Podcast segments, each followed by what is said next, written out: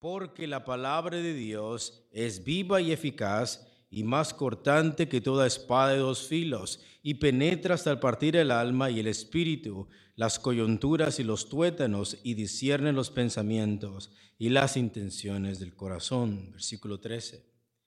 Y no hay cosa creada que no sea manifiesta en su presencia, antes bien todas las cosas están desnudas y abiertas a los ojos de aquel a quien tenemos que dar cuenta.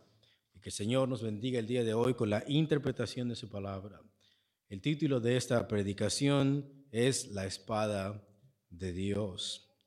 La espada de Dios.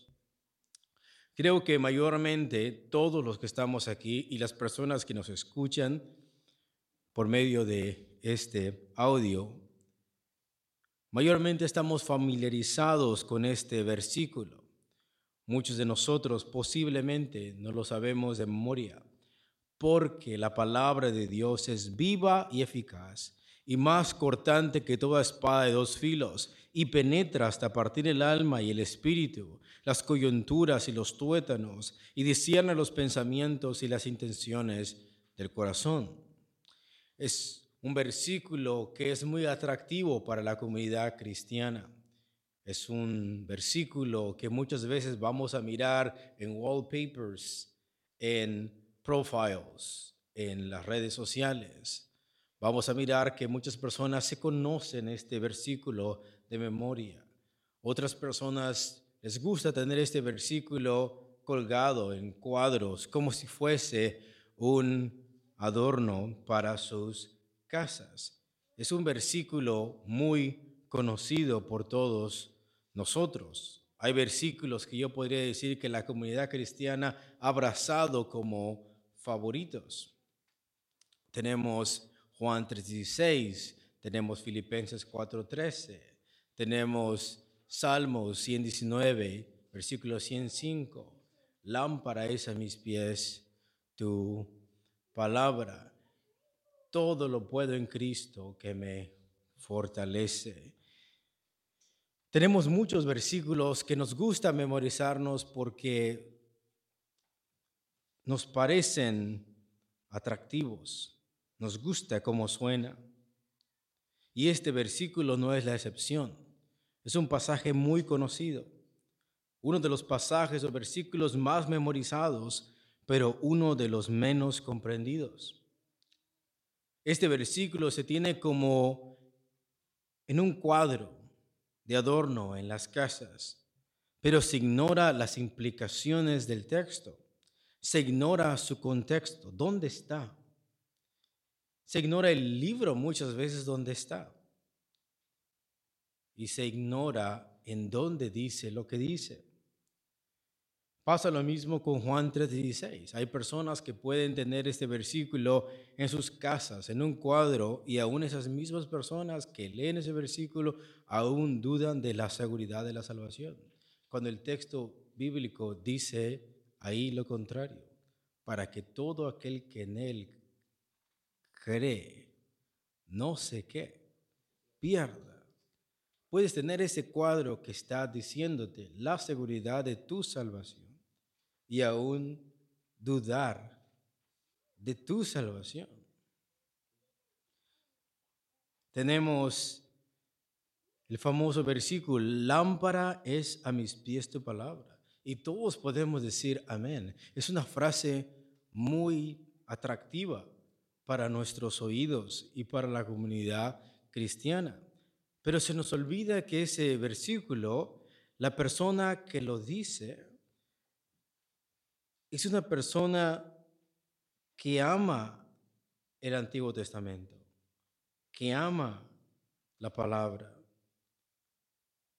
que tiene en alta estima la palabra de Dios y que ha puesto la palabra de Dios en primer lugar antes que sus deseos y medita en esa palabra y confía en esa palabra. Y por eso la conclusión de ese salmista es que lámpara es a sus pies la que, la palabra. para nosotros no significa eso. Nos gusta cómo suena, pero no estamos diciéndolo desde la perspectiva que lo está diciendo el salmista. Si ustedes saben, el Salmo 119 es el salmo más grande que puede estar. Y este versículo no es el primero, es el 105. Entonces vemos que para que el salmista haya llegado diciendo todo el abecedario, si lo quieres decir así, de ah, el lenguaje hebreo, ha llegado, por así decirlo, la A, la Bet y todos estos. Y ahí hemos llegado al 105 y está diciendo estas palabras. Es una conclusión en base a cuánto ama la ley, cuánto respete, cuánto estima la palabra. Si alguien mirara ese cuadro y examinase su vida, o muchos quitaríamos ese cuadro, o realmente lo tendríamos por lo que es. Y en el caso de Hebreos 4:12, algunos creyentes y hermanos tienen este versículo como una frase elocuente, porque la palabra de Dios es viva y es eficaz, y como dice el mundo cristiano. Amén. Es una frase elocuente de la Biblia que es atractiva. Es como espada de dos filos que penetra, que corta, que discierne, bla, bla, bla, bla, bla, bla. Es algo muy atractivo para un buen cuadro en nuestras casas, como un adorno. Se toma más este versículo como una declaración teológica, como una confesión de fe acerca de lo que creemos filosóficamente o mentalmente acerca de la escritura, pero se ignora su contexto y lo que implica en nuestras vidas. Y esto nos muestra el peligro de memorizarse versículos aislados. Hay muchos pastores bien intencionados y hay muchos hermanos con muy buenas intenciones, no lo dudo, que piensan que memorizarse muchos versículos es sinónimo de conocer mucho la Biblia y no es así.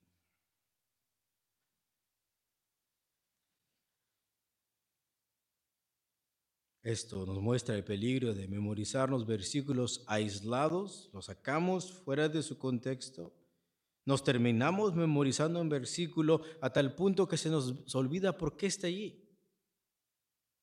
Se nos olvida por qué dice lo que dice.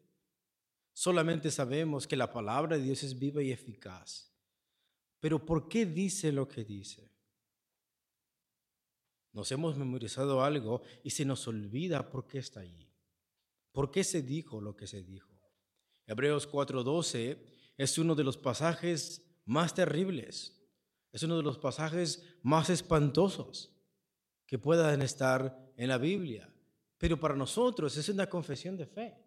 Para nosotros es una declaración teológica, es algo atractivo, pero en realidad ese versículo es un versículo muy terrible, es un versículo muy espantoso en el contexto en que se dice. Y de ahí surgen las malas interpretaciones, porque se ignora su significado muchas veces. Predicadores, al no hacer su trabajo, le cambian el significado. ¿Qué quiere decir que la espada, la Biblia, se compare a una espada de dos filos? Lo mismo que miramos en Filipenses 2, 12 al 13, escuchen.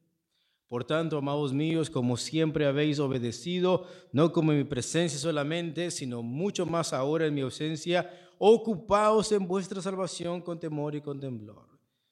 Hemos escuchado a varios predicadores argumentando ¿por qué te tienes que ocupar de tu salvación con temor y con temblor? Y la respuesta es porque la puedes perder. Por eso tienes que ocuparte de tu salvación con mucho temor y con mucho temblor porque la puedes perder. Pregunta, ¿es eso lo que el texto bíblico dice? No. Eso es lo que nosotros creemos que quiere decir. Es lo que muchos pastores han puesto su significado ahí. Y ese es el problema. Es el problema muchas veces de citar pasajes o leerlos muy a la ligera y ponerles nosotros nuestro propio significado. Cuando el texto es muy claro, es muy claro, muy específico, muy concreto de lo que él quiere decir. ¿Por qué el texto, según Pablo, la persona que lo escribió, por qué tenemos que ocuparnos de nuestra salvación con temor y con temblor? Porque, ¿escuchaste esa palabra? Porque es una explicación, es una conjunción explicativa. Te va a decir literalmente por qué, por qué te tienes que ocupar de tu salvación con temor y con temblor. Y dice, porque Dios es el que en vosotros produce así el querer como el hacer por su buena voluntad. ¿Por qué te tienes que ocupar de tu salvación con temor y con temblor? No porque la vas a perder, sino porque la persona que está obrando dentro de ti es quién? Es Dios. Por eso. No porque la vas a perder. Pero ¿quién dice eso? Y vemos así. Hay muchos pasajes así. Puedo dar muchos ejemplos. Y muchas veces me duele la cabeza al escuchar muchas predicaciones y muchas explicaciones de muchos textos, donde pareciera que a nosotros pastores se nos da el permiso de poner nuestro propio significado al texto e ignorar completamente lo que el, el autor bíblico está diciendo. ¿Y qué escuchamos? Porque la palabra de Dios es viva y eficaz y más cortante que todas espadas filos bueno, yo he escuchado que a este versículo se ha dicho que es un espada filos porque con una hiere y otra sana. Solamente vean la irracionalidad de esta forma de entenderlo. Una espada de dos filos, con un filo va a cortar y con otra va a sanar. ¿Dónde está eso en el texto? No lo está. Pero ese comentario se escucha muy bien. Pero ese comentario no explica lo que el texto quiere decir. Es cierto que la palabra de Dios nos hiere nuestro ego. Sí, porque es como un martillo que quebranta. Pero eso está en otro pasaje. Yo lo que quiero saber es qué es lo que dice Hebreos 4:12, no lo que dijo Jeremías o Isaías. ¿Es cierto que la palabra de Dios sana? Es cierto. Y está en otro versículo. Si yo quiero hablar que la palabra de Dios sana, voy a ir a otro versículo que habla acerca de eso.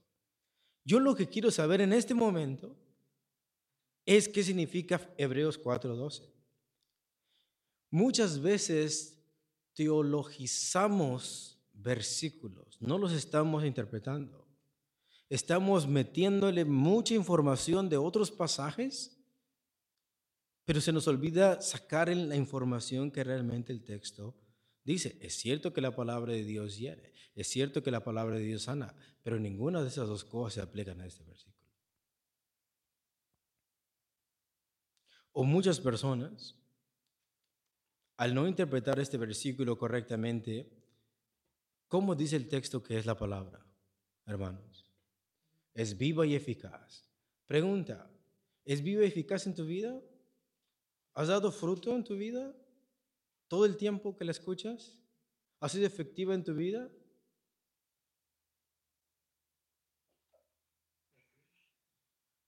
quiero que medites en esto. Y muchos al mirar, ok, esto es lo que la Biblia dice que es vivo y eficaz. Pero resulta que yo no ando tan bien con Dios. Resulta que no todo el tiempo me ando portando como la Biblia dice que me tengo que, que portar. Y si aquí dice que la Biblia es viva y eficaz, pero yo no ando dando fruto, ando mal. Entonces, no creo que sea tan eficaz en mi vida. No creo que sea tan eficaz en mi vida, porque siento que no estoy dando fruto. Ahí dice que es viva y eficaz, pero examino mi vida y veo que no ando tan bien. Se malinterpreta este texto concluyendo que debe de ser viva y eficaz siempre y cuando cause algo en mí. Si causa algo en mí la palabra, es viva y es, es eficaz. Otra vez, ¿quién dice eso? Lo dice la persona, pero eso no es lo que el texto está diciendo. Es el problema de sacar frases y aplicarlas a otras cosas generalmente o relativamente. O sea, es eficaz sinónimo de dar fruto en mi vida.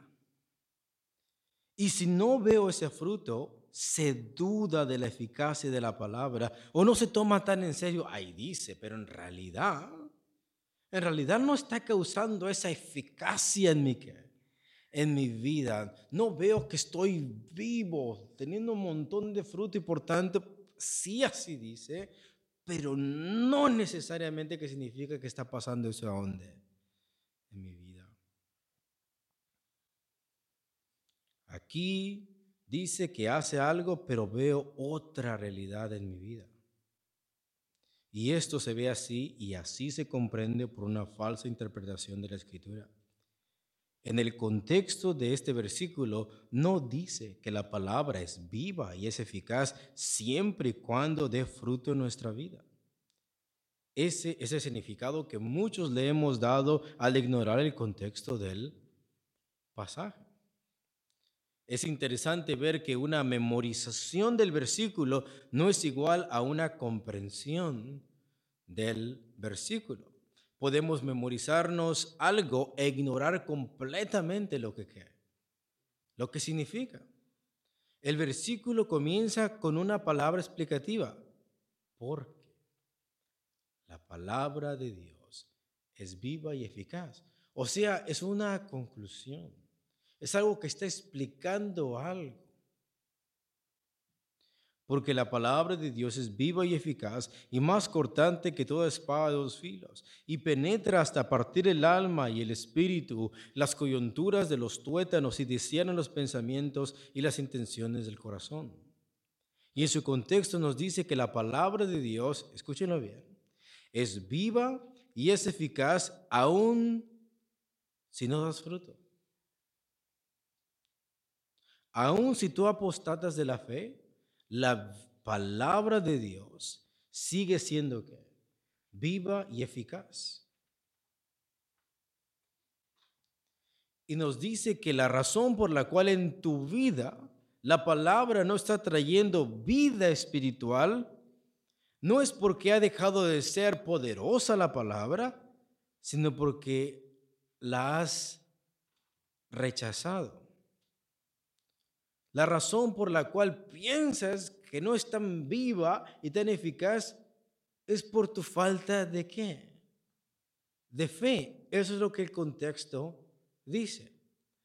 Vayamos al versículo 1 y 2, por favor. Quiero que lo leamos todos juntos para mirar cómo un versículo puede decir totalmente lo contrario de lo que muchas personas creen si no se examina el texto cuidadosamente. Versículo 1 al 2 dice así, temamos pues, no sea que permaneciendo aún la promesa de entrar en su reposo, alguno de vosotros parezca no haberlo alcanzado. Porque también a nosotros se nos ha anunciado la buena nueva, como a ellos, todos juntos. Pero no les aprovechó el oír la palabra por no ir acompañada de fe en los que la oyeron. Nótate que el texto está diciendo que la palabra de Dios es viva y es eficaz. Pero si no es viva y eficaz en tu vida, no es que la palabra ha dejado de ser viva y eficaz. Lo único que significa es que alguien la está rechazando. Alguien no la está acompañando con qué? Con fe. Según la Biblia de Estudio de la Reforma, dice así para sintetizar lo del capítulo 3 y 4, dice, ni la bendición del éxodo de Egipto, ni el privilegio de oír la voz de Dios garantizó a la generación que estaba en el desierto que entrarían al reposo de Dios. Quiero que escuchen esta parte porque es importante, resume mucho del capítulo 3 y 4. Dios sacó a un pueblo que estaba esclavizado por cuántos años alrededormente? 400 años. Y cuando Dios los sacó y los pasó por el mar rojo, dice el texto, el comentario, ni la bendición del éxodo, éxodo significa salida, es una palabra griega, ni éxodo, ni la huida de Egipto, ni el privilegio de oír la voz les garantizó a la generación que estaba en el desierto. Ellos iban a estar en el desierto 40 días. ¿Y cuánto se les hizo? 40 años. Y está diciendo este comentario, ni la bendición de que Dios los sacó de Egipto, de esclavitud, literal, ni el privilegio que tuvieron de escuchar la voz de Dios les garantizó a esta gente que estaba en el desierto que entrarían al reposo de Dios. Ese reposo, ese sabbat, ese reposo que es la meta de nuestro peregrinaje. Su rebelión, pecado y desobediencia se originaron de su incredulidad. ¿Por qué se originó su pecado en el desierto? ¿Por qué se originó su desobediencia y su rebeldía? Se originó por su incredulidad. Es lo que dice el capítulo 4. Porque no acompañaron esa palabra al oírla con qué? Con fe. De no aferrarse de forma permanente a la promesa de Dios. Fin de la cita. Por eso el versículo 1, mira lo que dice. Temamos pues no sea que permaneciendo aún la promesa de entrar en su reposo, alguno de vosotros parezca no haberlo alcanzado. Porque también a nosotros se nos ha anunciado la buena nueva como a ellos, pero no les aprovechó el oír la palabra por no ir acompañada de fe en los que la oyeron. Pero los que hemos creído entramos en el reposo de la manera que dijo, por tanto juré en mi ira, no entrarán en mi reposo, aunque las obras suyas estaban acabadas desde la fundación del mundo. Porque en cierto lugar dijo así del séptimo día, y reposó Dios de todas sus obras en el séptimo día, y otra vez aquí, no entrarán en mi reposo. Por lo tanto, puesto que falta que algunos entren en él, y aquellos a quienes primero se les anunció la buena nueva no entraron por causa de desobediencia, otra vez determina un día. ¿Cuándo? Hoy. Hoy diciendo después de tanto tiempo, escucha el argumento de Hebreos. Quiero que sigan la lógica aquí, si están perdidos un poquito. ¿Cuánto tiempo estuvieron esclavizados los hebreos en Egipto? 400. ¿Quién nos libertó de esa esclavitud humanamente? Moisés. Moisés representa qué? La ley, pongamos atención. Pero Moisés no los llevó a la tierra prometida. ¿Verdad que no? ¿Quién los llevó? Josué, ¿verdad? Y Josué, su misión era que tardaran 40 días en el desierto y entrar a la tierra que y entraran al reposo de quién? Del Señor, ¿verdad? Dios les dio un reposo, un sábado literal, a los israelitas después de que fueron ellos esclavos. Cuando eran esclavos ellos no tenían que reposo. Pero dentro del pacto de Dios, dijo el Señor que seis días iban a trabajar y el séptimo iban a, a descansar. Y entonces, la pregunta aquí que Hebreos dice, pongan atención. ¿Quién es primero? A ver, Bible trivia. ¿Quién es primero? ¿Josué o David? ¿Quién es después? David. David, ¿qué rey, qué número de reyes? El segundo. Quiero que presten atención. Entonces, Josué era el que los iba a entrar a la tierra que prometida y les iba a dar Dios reposo con Josué, ¿sí o no? Pero después David escribe un salmo. Y ese salmo es el Salmo 95. ¿Después de quién? Después de Josué. Y en el Salmo 95, David dice que no entraron en su reposo. ¿Entiendes aquí? Josué debería de haberlos entrado a dónde? Al reposo, pero David, David dice que no, que, que no entraron. Luego, quiere decir entonces que Josué no les dio el reposo de acuerdo al plan de Dios. Entraron a la tierra prometida, pero aún no entraron al reposo de quién? De Dios. Porque si hubieran entrado, no hay necesidad de que David vuelva a decir, si oyeres hoy su voz, no induzcas corazón. No tendría sentido. Entonces el autor de Hebreos concluye hay algunos que todavía no han entrado a qué? Al reposo de Dios. Pero hay todavía una oportunidad de que entres. ¿Cuándo? Hoy. ¿Y por qué no entraron algunos? A pesar de que Josué los iba a llevar por su rebeldía. Pero, ¿por qué se originó su rebeldía? Por su falta de fe.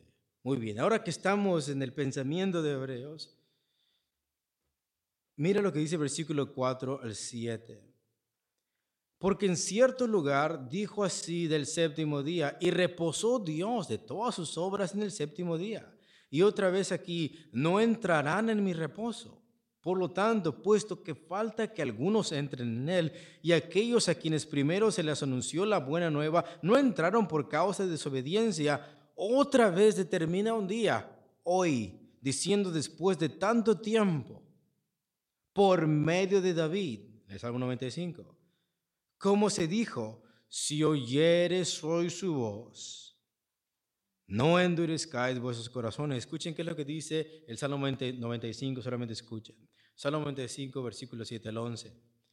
Porque Él es nuestro Dios, nosotros el pueblo de su prado y ovejas de su mano. Si oyeres hoy su voz, no endurezcáis vuestro corazón como en Meriba como en el día de Masaj en el desierto, donde me tentaron vuestros padres, me probaron y vieron mis obras. Cuarenta años estuve disgustado con la nación y dije, pueblo que divaga de corazón y no han conocido mis caminos, por tanto juré mi furor que no entrarían en mi reposo. Versículo 8 de Hebreos 4. Porque si Josué les hubiera dado el reposo, no habría después de otro día. Y aquí ahora vemos algo interesante. Síganme con cuidado. En el capítulo 3, el autor de Hebreos ha dicho, 2 y 3, ha dicho que Jesús es superior a Moisés. Y ahora en el capítulo 4 va a decir el autor de Hebreos que Jesús, el Mesías, el Hijo de Dios, es superior a quién? A Josué. Porque Josué supuestamente les iba a hacer entrar a la tierra prometida, pero no les dio el reposo de Dios. Pero Cristo, pero Cristo sí da ese reposo aquellos que creen en Él. Porque si Josué les hubiera dado el reposo, no hablaría después de otro día. Por tanto, queda un reposo para el pueblo de Dios. Porque el que ha entrado en su reposo también ha reposado de sus obras, como Dios de las suyas. Voy a citar un libro escrito mayormente por Albert Moller. El libro se llama, si ustedes lo quieren comprar, Exalting Jesus en Hebrews dice así, cito, Moisés, sin embargo, no condujo al pueblo a la tierra prometida. Su sucesor Josué hizo eso, razón por la cual el autor lo presenta en el versículo 8. El autor ya ha demostrado que Cristo es superior a los ángeles y a Moisés, ahora debe demostrar que Cristo es superior a Josué. Como señala el escritor, aunque Josué condujo al pueblo de Israel a Canaán, no los condujo al reposo de Dios. Incluso en Canaán, el pueblo de Israel continuaba rebelándose contra Dios, aún en la tierra de Canaán. Cuando el pueblo de Israel atravesaba el río Jordán a la tierra de Canaán, no viajaron al descanso, ellos simplemente se movían de un lugar a otro. Así el Salmo 95, escrito por David mucho después de los acontecimientos de la conquista, todavía habla de un descanso sabático que permanece para el pueblo de Dios. ¿Cómo entramos en este descanso sabático? Toda la carta de Hebreos nos dice por creer en Jesucristo, el Señor del sábado. Josué condujo a Israel a la tierra, pero Jesús conduce a su pueblo al verdadero reposo escatológico de Dios. Verso 10 elabora sobre esto. Descansamos de nuestras obras y entramos en el reposo de Dios cuando confiamos en Cristo. Ya no tenemos que vivir nuestras vidas tratando de probar nuestra justicia ante Dios. En cambio, descansamos de ese trabajo porque Cristo ya ha probado esa justicia a nuestro favor. Israel escuchó las promesas y advertencias de Dios, pero no respondió con fe. Como resultado, perecieron en el desierto, no entraron en mi, reposo. Pero David dice, si oyeres hoy su voz, puesto que falta un reposo de Dios. El punto es de que ahora el autor de Hebreos está comparando la rebeldía de Israel, de los hebreos, con la rebeldía que está viendo en los hebreos cristianos que están queriendo apostatar de Cristo. Y está diciendo, ustedes no hagan lo mismo que, que ellos. Porque Cristo es superior a quien, a Josué. Y si tú crees en Él, tú entras al verdadero reposo de Dios, aquel reposo que los israelitas no pudieron entrar. ¿Lo estamos entendiendo, hermanos? Versículo 11. Procuremos pues entrar en aquel reposo. Notemos que es, una, es un llamado, es una exhortación. Quiero que entiendan esto. Ahí está ese versículo que dice, porque la palabra de Dios es viva y eficaz. Ese es el contexto. Gente se está revelando, gente que está apostatando de la fe en Cristo. Y ahora el autor de Hebreos está diciendo que Jesús es superior a Moisés, Jesús es superior a los ángeles, Jesús es superior a Josué, y Él nos, ofrece el verdadero descanso y reposo en el Señor, si creemos en quién, en Él. Procuremos pues entrar en aquel reposo porque ninguno, para que ninguno caiga en semejante ejemplo de desobediencia. ¿Eso suena como algo hermoso o suena como algo terrible? Es algo espantoso que Dios juró. Dios juró, no van a entrar en mi en mi reposo. ¿Y qué crees? No entraron. Eso no suena como algo para ponerlo en tu casa como atractivo. Esto es una advertencia. Imagina, hermanos, ¿Dios miente? Es más, el libro de Tito dice que Dios no puede mentir. La pregunta es ¿por qué Dios jura entonces?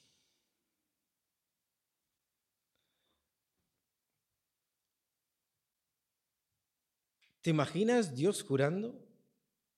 Cuando alguien jura ante el juez, jura por alguien más grande que él mismo, ¿sí o no? Cuando vas aún en las cortes, aún se pone, tú pones la mano a dónde? En la Biblia, diciendo, Dios es mi qué? Dios es mi testigo, porque no hay más, algo más grande que, que Dios. Pero el texto está diciendo que Dios que Dios juró. Pero Dios no puede jurar por alguien más grande. Y él no tiene necesidad de jurar porque él siempre dice que la verdad. Entonces, Dios debe estar tan airado con estas personas que no solamente diga no van a entrar, sino que Dios juró por sí mismo, por lo que Él es, que esta gente rebelde e incrédula, a la cual Él sacó de Egipto y los castigó por 40 años, Dios mismo juró que ellos no iban a, a entrar a causa de su incredulidad y a causa de su rebeldía. Procuremos pues entrar en aquel reposo. Hay esperanza. ¿Por qué hay esperanza? Por el Salmo 95. Si oyeres hoy su voz, no endurezcáis vuestros corazones, porque de otra manera Dios ha jurado que si tú no te arrepientes y no vienes con fe a Él, no vas a entrar en qué. Y la evidencia de eso, ¿quiénes fueron? Los israelitas. ¿Estamos entendiendo acá? Ahora quiero que entiendan el peso que sigue el versículo 12, porque la palabra de Dios es viva y eficaz. Ya no se escucha como algo atractivo ese versículo. Ya no se escucha como, ay, qué bonita frase, la palabra de Dios es viva y eficaz viene con una advertencia muy grande de gente que está apostatando de la fe de los cristianos por miedo a la persecución de sus propios compatriotas judíos y quieren volver al templo por miedo a la persecución que están teniendo. Recordemos que aquí estamos cerca de la destrucción del templo de Jerusalén, estamos a meses de que el templo sea destruido.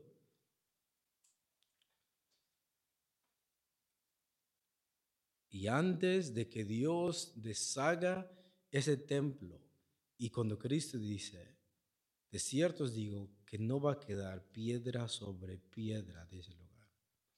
Antes de que pase eso, antes de que todo eso se venga abajo. Hasta el día de hoy los judíos no tienen templo, ¿es cierto? No hay. El juicio de Dios fue grande. Antes de aquí, el autor de Hebreo está diciendo, procuremos pues entrar en aquel reposo para que ninguno caiga en semejante ejemplo de desobediencia. Vuelvo a citar este libro. Dice así. Primero, este pasaje nos recuerda que simplemente escuchar el mensaje del Evangelio es insuficiente para la salvación de, para la salvación de Jesús. El oír el mensaje no es suficiente para que tú seas que salvo. Porque ellos también escucharon, se les predicó las buenas nuevas y no les aprovechó. ¿Por qué no les aprovechó? Porque no oyeron con qué. Pero la palabra se les predicó, ¿sí o no? Entonces el simple hecho de tú venir aquí y escuchar el sermón todo, no te garantiza nada te garantiza que lo has escuchado, pero no que has creído. Jesús mismo, citando Isaías 6, habló de esto cuando recordó a sus discípulos que hay quienes escuchan el mensaje del Evangelio, pero no creen. Mateo 13, ¿se acuerdan las parábolas? Mateo 13, de 10 al 15. En segundo lugar, nos recuerda que la única, escuchen, la única respuesta apropiada al Evangelio es la fe. Si oyeres hoy su voz. O sea, escuchen, lo que ese texto está diciendo es, cada vez que alguien te abra la palabra y te predique el Evangelio, la única respuesta apropiada a ese mensaje es que tú respondas con qué? Con fe. Es la única respuesta apropiada a ese mensaje. La respuesta apropiada al Evangelio es la fe. Israel escuchó las promesas y advertencias de Dios, pero no respondió con qué? Con fe. Como resultado, perecieron en el desierto y Dios juró, no van a entrar en mi, en mi reposo. ¿Lo estamos entendiendo, hermanos? Hoy puede ser el único día que nos quede. Por eso el texto como dice. ¿Ves cuán viva y eficaz es la palabra? este versículo es un versículo aterrador. Es un versículo que nos debe dar escalofríos. Yo no sé cómo las personas pueden ponerse en su cuadro y pasar como si no dijeran nada ese versículo. It's a judgment from you, for you. It's a warning for you.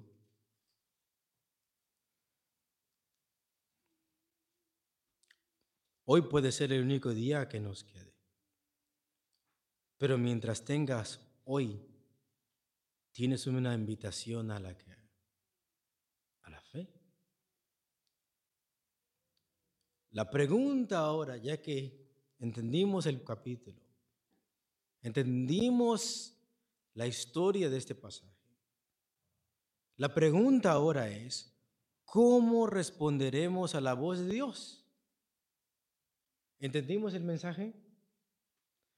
¿Entendimos el mensaje? ¿Es suficiente?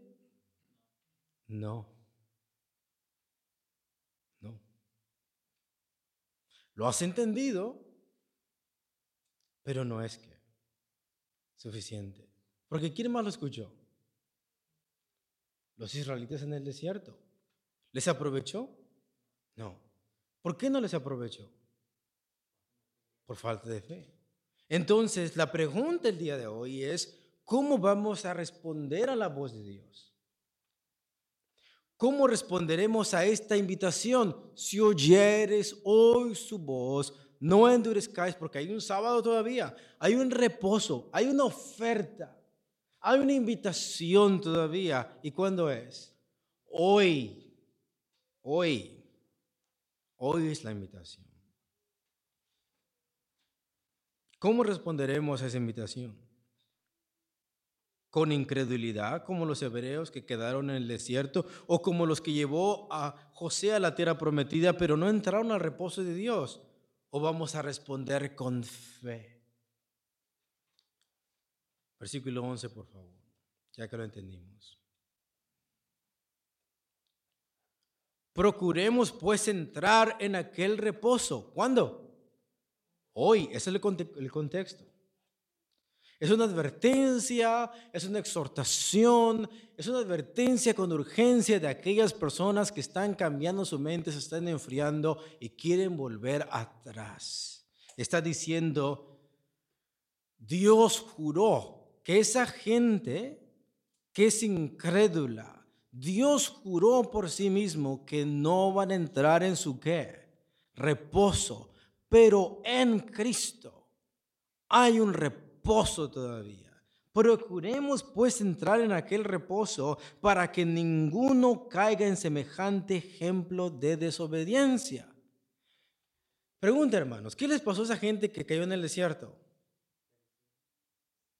¿Cómo les fue en el desierto?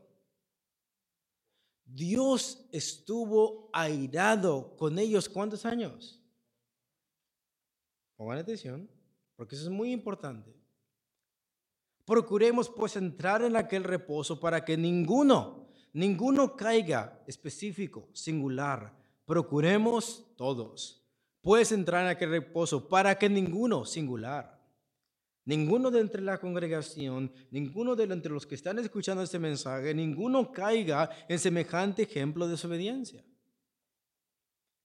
Porque la palabra de Dios es viva ¿Ves? Ese es el contexto. ¿Has entendido el mensaje? Dios está ofreciendo un reposo y puedes entrar si, si respondes con fe. Por eso la palabra de Dios es que es viva. La palabra de Dios es viva porque tiene la vitalidad de darte lo que te promete. Hay un reposo, hay una oferta cuando. Hoy, y si tú crees, eso va a ser una realidad en tu vida, porque no es una palabra muerta, es una palabra que viva, que tiene el poder de transformarte, que tiene el poder de darte una vida nueva, que tiene el poder de perdonarte, tiene el poder de hacer todas esas cosas, porque es la palabra de quién.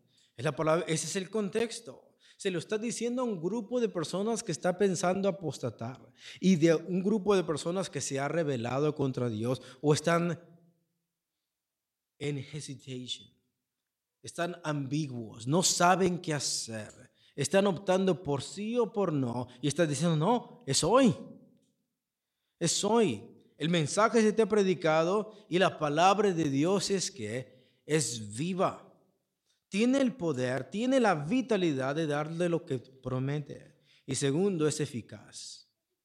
Ella va a hacer y va a cumplir todo lo que ella quiere. Promete, creas o no. Tú apostates o no. Ella tiene el poder y la eficacia de cumplir lo que promete. Escuchen. Y más cortante que toda espada de dos filos. Escuchen eso es importante. La Biblia, la palabra de Dios, se compara como agua, ¿verdad? En Efesios capítulo 5 dice que Cristo purificó a su esposa por medio de la purificación de la palabra. La palabra se usa una metáfora agua porque limpia, ¿verdad? En otras partes de la Biblia, la palabra de Dios se pone como fuego. La palabra de Dios es fuego. La palabra de Dios es martillo. La palabra de Dios es esto y el otro. Pero en este contexto, el autor de Hebreos está usando una metáfora militar. La palabra de Dios es viva y es que eficaz y más cortante que toda espada de dos filos. ¿Para qué se usan las espadas?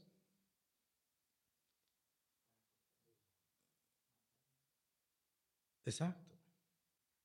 Y de dos filos. Ahí no está diciendo que con una hiera y otra sana. La metáfora es bien clara. La palabra de Dios es viva y es eficaz y es cortante.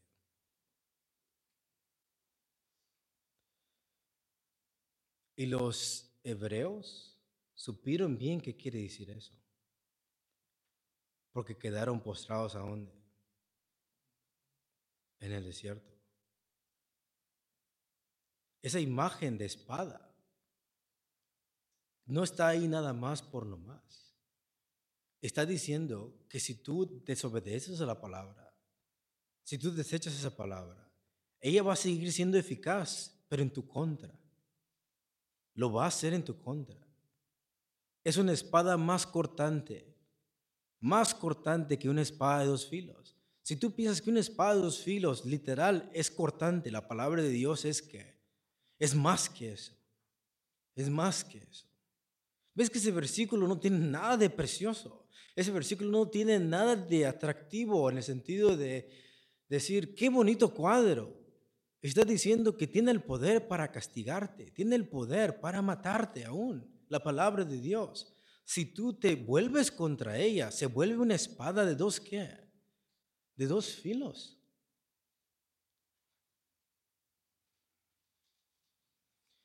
Ahora esa metáfora el autor de Hebreos no la está utilizando por sí solo. Él está citando otros pasajes bíblicos que han usado la misma la misma metáfora. Pablo también lo usa en Efesios capítulo 6, ah, hablando de ah, no tenemos lucha contra carne ni sangre, bla, bla, bla, bla. La armadura del Señor, todo eso. Dice que la espada del Espíritu, que es la palabra de Dios. Es la palabra de Ahora vayamos a Isaías, por favor. Isaías 11, versículo 3 al 4, por favor. Dice así. Y le hará entender diligente en el temor de Jehová. No juzgará según la vista de sus ojos, ni arguirá, arguirá por los que oigan sus oídos, sino que juzgará con justicia a los pobres y arguirá con equidad por los mansos de la tierra y herirá la tierra con la vara de su boca y con el espíritu de sus labios matará al impío. Vayamos a Apocalipsis, por favor, capítulo 19. Apocalipsis, eso no solamente está en el Antiguo Testamento, también está en el Nuevo Testamento. Apocalipsis capítulo 19, por favor. Versículo 15.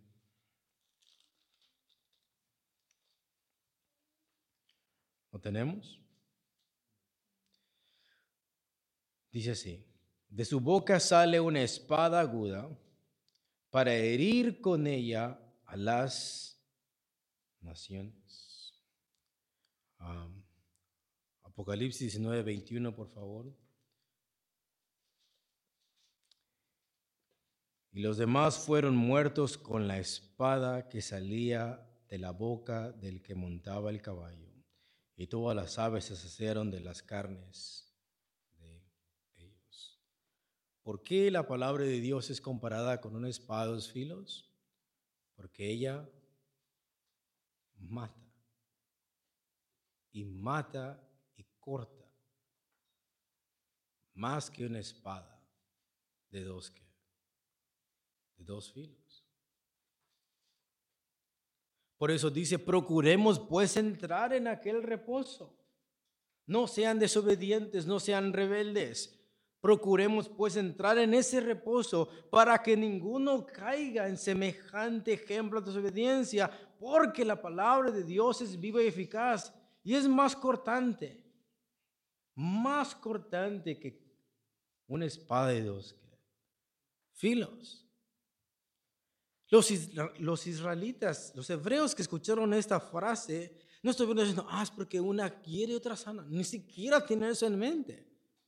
Saben que eso significa juicio.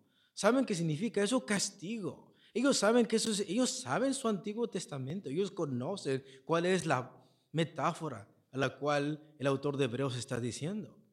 Saben el contexto de qué es lo que les pasó a sus padres en el desierto por causa de desobediencia. ¿Y fue por qué? Porque desobedecieron a qué? A la palabra. Y la palabra es viva y es eficaz. Si tú la crees, vas a entrar al reposo. Pero si no, ella sigue siendo viva y eficaz. Apostates, te rebeles en contra de la fe, dejes de creer y ahora va a hablar en contra de tu favor. Y es más cortante que todo espada de dos filos.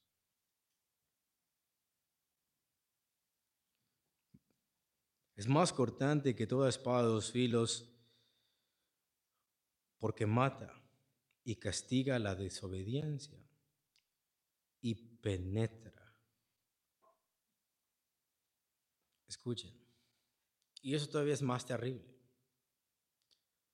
La palabra de Dios es viva y es eficaz y es más cortante que toda espada dos filos. Escucha, y penetra. La palabra de Dios tiene el poder para profundizar en lugares que ninguna espada humana puede hacerlo. Escuchen. ¿Cuántos entendieron el mensaje del día de hoy? ¿Sabes qué significa eso? Que todas las veces Todas las veces que abres tu Biblia, todas las veces que escuchas un sermón, todas las veces que tú lees la Biblia, la palabra de Dios hace su? Su trabajo. Y lo ha hecho hoy. Si oyeres que dice, hoy su voz. No está diciendo si das fruto, no. Está diciendo cada vez que escuchas hoy su voz cada vez que la escuches, la palabra de Dios va a penetrar no solamente tus tuétanos, tu cuerpo, tu carne, sino va a discernir y partir tu espíritu y tu alma, lo más profundo de tu qué, todo el tiempo. Tú creas o no, desfruto o no. Y ella hoy lo hizo con cada uno de nosotros. Es todo el tiempo, eso lo hace. ¿Lo crees o no? te arrepientas o no, respondas con fe o no, ella está haciendo su qué? Su trabajo. Y por eso este versículo es terrible. Porque ahorita no puedes decir, I gonna undo that. No puedes hacer eso. No puedes decir, voy a regresar el tiempo para no escuchar. No, es que ya la, ya la escuchamos. Y ya ha hecho su, su trabajo. Pongamos atención. Eso es importante. Penetra. Lo hace cada vez que la oyes. Hasta partir el alma y el espíritu, las coyunturas y los tuétanos, y discierne los pensamientos y las intenciones del corazón. ¿Sabes cómo discierne los pensamientos y las intenciones del corazón? Porque muchas veces podemos pensar que esto es algo interior. O sea, Dios me está diciendo exactamente qué es lo que está en mi corazón, lo cual es cierto también. Pero no necesariamente quiere decir eso ese texto. El contexto es cómo vas a responder. ¿Con fe o con qué? Entonces, después de que salgas de esa puerta, la palabra va a discernir lo que está donde, en tu corazón, en tu mente. Depende cómo respondas con ella o con fe, la ha discernido tu corazón. Y si la rechazas, también ha discernido tu corazón. O sea, es algo que se ve. No es algo que dices tú, wow, esta predicación me llegó tal profundo, pero solamente yo lo sé. No, está diciendo que es tan poderosa que al momento que alguien rechaza a Jesús o cree en Jesús, ha discernido el corazón de quienes, de la persona. Cada vez que la oyes, manifiesta, descubre lo que está en nuestro corazón y lo revela de acuerdo a cómo respondemos a ella, con fe o con incredulidad. Versículo 13. Y no hay cosa creada que no sea manifiesta en su presencia. Antes bien, todas las cosas están desnudas y abiertas a los ojos de aquel a quien tenemos que dar cuenta. ¿Qué, cuán viva y eficaz es la palabra? a tal punto que por cada sermón, por cada predicación, por cada vez que leíste la Biblia, por cada información que tú tuviste de la Biblia, tarde o temprano, vas a dar cuentas a Dios de lo que tú que escuchaste. ¿Cuándo? Hoy. Suena este versículo como un versículo atractivo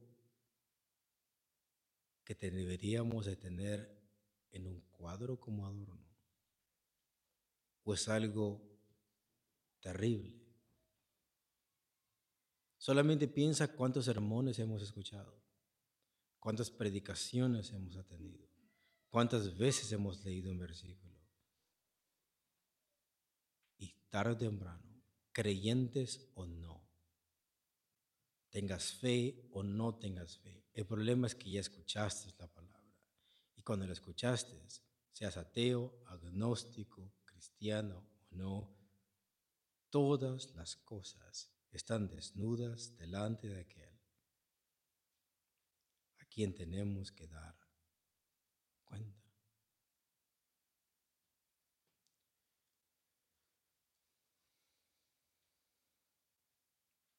Así es de viva y eficaz todos, creyentes o no, con fe o no, daremos cuenta ante Dios de su palabra que se nos ha anunciado cuando?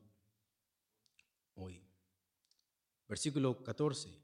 Por tanto, teniendo un gran sumo sacerdote que trasposó los cielos, Jesús el Hijo de Dios, retengamos nuestra profesión. Porque si no, la palabra de Dios es viva y es que es eficaz. El ministerio de José no proporcionó reposo al pueblo. El ministerio superior de Jesús, el Hijo de Dios, es el único que puede conducir a la persona al reposo divino. El gran sumo sacerdote que vino del cielo y se identificó con el hombre en su debilidad es el único medio para aproximarnos confiadamente ante el trono de la gracia. En el Antiguo Testamento el sumo sacerdote atravesaba un velo en el templo terreno, pero Cristo ha traspasado los qué? Los cielos. Hasta la presencia de Dios, donde está sentado a su diestra, y cada persona que dobla sus rodillas y atiende su voz, hoy entra en el reposo del Señor. ¿Por qué? Porque la palabra de Dios es viva y es eficaz. Pero también si la desobedecemos, ella es espada, más cortante que una espada de dos filos y que va a discernir nuestros pensamientos de acuerdo a cómo respondamos, con fe o sin fe. Y algún día vamos a dar cuentas delante de Dios por aquello que hicimos con su, con su palabra. 15 minutos cristianos, hermanos. Dios les bendiga.